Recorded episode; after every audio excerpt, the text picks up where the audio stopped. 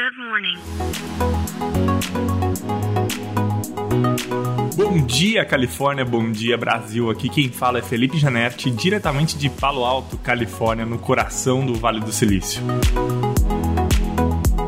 Hoje é sexta-feira, dia 19 de maio de 2023. Essa semana aconteceu a reunião de investidores da Tesla. Eles chamam lá um evento de Investor Day uh, e o Elon Musk trouxe algumas informações super importantes durante esse evento. Acho que o principal, tem dois de tudo que ele falou, né? Os dois principais pontos foram que a Tesla vai lançar dois novos veículos na faixa de preço de mais ou menos 25 mil dólares nos próximos três anos. Isso é muito importante, por quê? A Tesla, quando começou, começou com o modelo que era o Tesla Roadster, que era um modelo esportivo, né, nichado, uh, numa faixa de preço muito superior à média dos preços dos carros aqui nos Estados Unidos. Com isso, ela criou o desejo né, de consumir a marca Tesla. Depois vieram os Model X e Model S, que são modelos também muito caros, né, modelos que começam aí em 100 mil dólares, e eles foram criando esse desejo pela marca. E aí, quando veio o Model 3, né, o primeiro carro da marca na época por 39 mil dólares, e depois o Model Y, que foi no momento que a empresa já tinha capacidade de produção,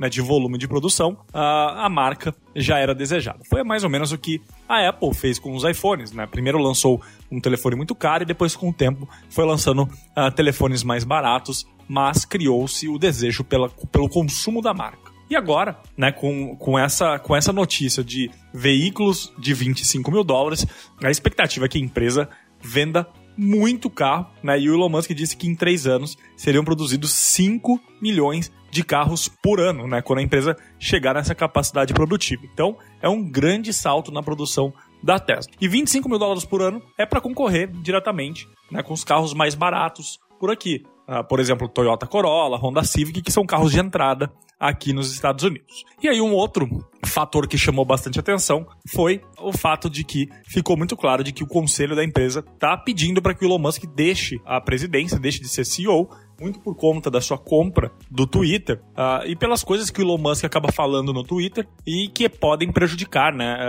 as ações da Tesla ou a imagem uh, da empresa como um todo. Teve uma entrevista depois, logo na sequência, onde um repórter pergunta pro Elon Musk né, se ele não se incomodava com isso, de uh, ficar colocando tudo que ele pensa no Twitter. Ele disse que a liberdade dele é algo inegociável. Então, isso, né, acho que essa resposta do Elon Musk deu a entender que uh, se ele tiver que escolher, ele prefere deixar a cadeira da presidência da empresa do que abrir mão da sua liberdade de expressão. No Twitter ele já arrumou uma nova CEO, eu comentei aqui há, há alguns dias atrás, então é questão de tempo, pelas declarações do Elon Musk, que seja anunciado, talvez, um novo CEO para a empresa.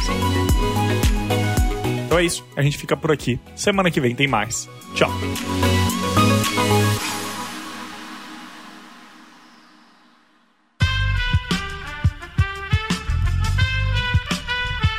Esse podcast foi editado por Aerolitos Edição Inteligente.